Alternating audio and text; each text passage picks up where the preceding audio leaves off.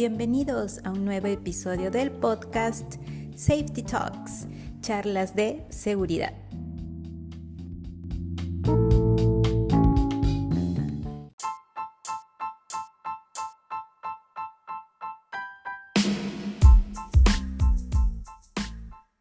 Hola, ¿qué tal? ¿Cómo estás? ¿Bien? Sí, ¿cierto? Motivado, iniciando ya el día, ¿sí? Bien, el día de hoy tenemos una charla bastante interesante porque se trata acerca de, como todos los viernes, acerca de temas de salud, salud ocupacional, salud mental, ¿sí? Y hoy vamos a conversar acerca de respeto o miedo.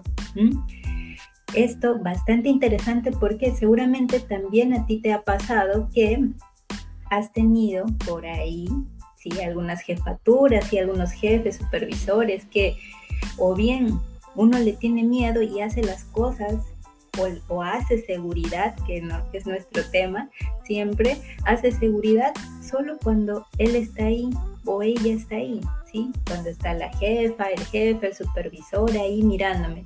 Y luego cuando se va, pues bajo la guardia y ya digo, es más, digo, por fin y se fue, ¿sí? Se, ¿Le te ha pasado? Pues bien, ¿qué es lo que nosotros tenemos que hacer? ¿Sí? Y esto va para todas las personas que hemos sido pues supervisores, jefes, que tenemos que buscar que las personas nos vean con respeto y no con miedo. Llamemos siempre a la reflexión a qué es lo que estamos haciendo y cómo nos están percibiendo. El hecho de uno gritar, ¿no? de uno alzar la voz, de uno hasta insultar o hablar groserías, ¿sí? Eso no está bien. Dime tú si yo le voy a tener respeto a una persona que me habla así, por más que sea mi jefe, por más que sea alguien, ¿no? Que, bueno, en, una empresa, en una organización hay, hay ciertas jerarquías. Por más que alguien esté en una jerarquía, en, una, eh, en algún nivel superior, si, me grita, si me habla mal, no me respeta, ¿sí? o también me insulta, yo voy a hacer seguridad por miedo, no. Entonces yo también le voy a agarrar cierto pavor a, hacer seguridad a la persona, ¿no? Y al final no estoy cumpliendo con lo que en realidad es hacer seguridad. Entonces tampoco no te digo, pues no, de que te muestres, ¿no? Como un supervisor blando, ¿no? Y que uno permite que todo se haga, que todo, sí, se haga, oye, oye, que todo se haga así, sin seguridad. No, el respeto se gana siempre con el ejemplo. El ejemplo. Si yo digo que hay que hacer los procedimientos de trabajo y soy la primera persona en incumplir el procedimiento, entonces, ¿qué crees que va a pasar? Nadie me va a hacer caso, nadie me va a respetar. ¿Y eso es lo que yo estoy buscando? No.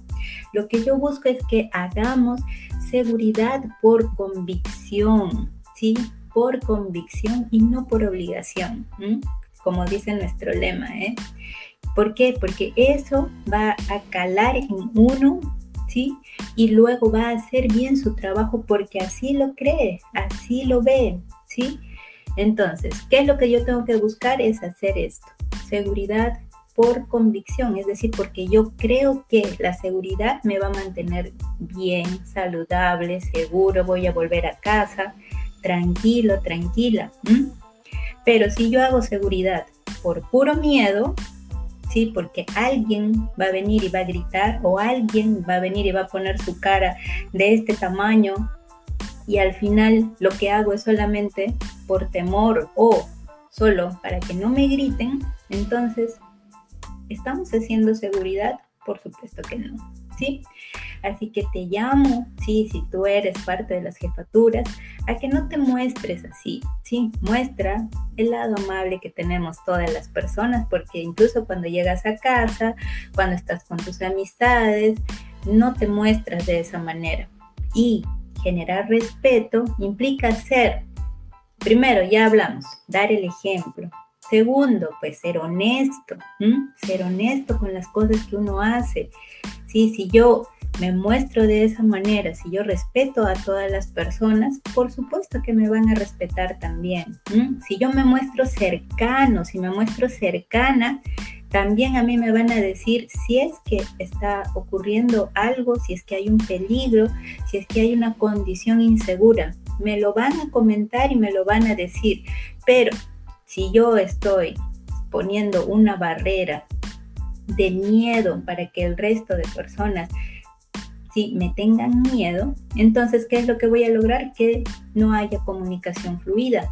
Y eso no es seguridad. Te aseguro que eso no es seguridad. Entonces, ¿qué es lo que tenemos que hacer? Mostrarnos cercanos, mostrarnos honestos, dar el ejemplo. Y te aseguro que todas las personas que trabajan contigo van a respetarte. Y si te respetan y tú eres una persona que comunica bien la seguridad, entonces todos vamos a hacer seguridad por convicción, ¿sí? Entonces, esa fue nuestra charla del día de hoy. Te llamo, por favor, si eres supervisor, supervisora de seguridad, te llamo a que reflexiones y preguntes también a todas las personas que trabajan contigo cómo te perciben. ¿Sí? Y vas a encontrar seguro ahí las respuestas. Y luego vas mejorando porque todos venimos de un camino, ¿sí? De aprendizaje. Todos, absolutamente todos. Entonces, espero que te haya gustado la charla de hoy. Ya sabes que nosotros hacemos seguridad por convicción, no por obligación.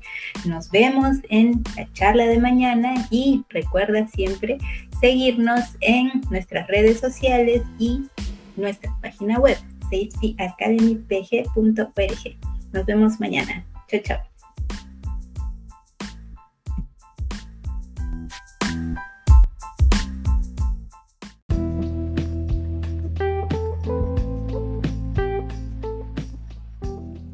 Bienvenido a Historias de SST, el podcast que te lleva a un viaje fascinante a través de historias detrás de la seguridad y la salud en el trabajo. ¿Alguna vez te has preguntado cómo las organizaciones más exitosas mantienen a sus empleados seguros y saludables? ¿O qué medidas extraordinarias toman para prevenir accidentes y promover un entorno laboral positivo? En Historias de SST se explora las experiencias reales de profesionales en el campo de la seguridad laboral y la salud ocupacional. Cada episodio te sumergirá en relatos cautivadores de situaciones desafiantes, momentos cruciales de toma de decisiones y estrategias innovadoras para crear lugares de trabajo más seguros y saludables. ¿Qué puedes esperar de este podcast? 1. Historias impactantes. Descubre testimonios reales de personas que han enfrentado desafíos en el ámbito laboral y han logrado superarlos con enfoques creativos y soluciones efectivas. Y claro, algunos no tanto. 2. Lecciones aprendidas.